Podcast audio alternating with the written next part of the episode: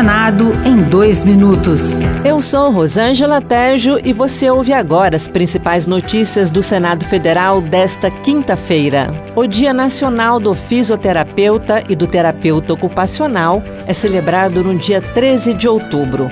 E essas categorias podem ganhar um piso salarial nacional, além da atualização das regras para o exercício da profissão. O Senado já aprovou a proposta que cria o piso mínimo para as categorias no valor de R$ 4.800 por uma jornada máxima de 30 horas semanais. A proposta aguarda votação na Câmara. O senador Romário, do PL do Rio de Janeiro, destacou a relevância da atuação desses profissionais. Esses profissionais são cada vez mais requisitados e necessários para que os nossos idosos possam viver com mobilidade e plenitude, driblando as barreiras e as dores do envelhecimento. A própria pandemia do Covid-19 reforçou ainda mais o quanto a fisioterapia e a terapia ocupacional tomam posição central. O presidente do Senado, Rodrigo Pacheco, defendeu que propostas sobre regularização fundiária e licenciamento ambiental devem seguir o rito normal de debates nas comissões permanentes para garantir decisões que atestem a responsabilidade do Brasil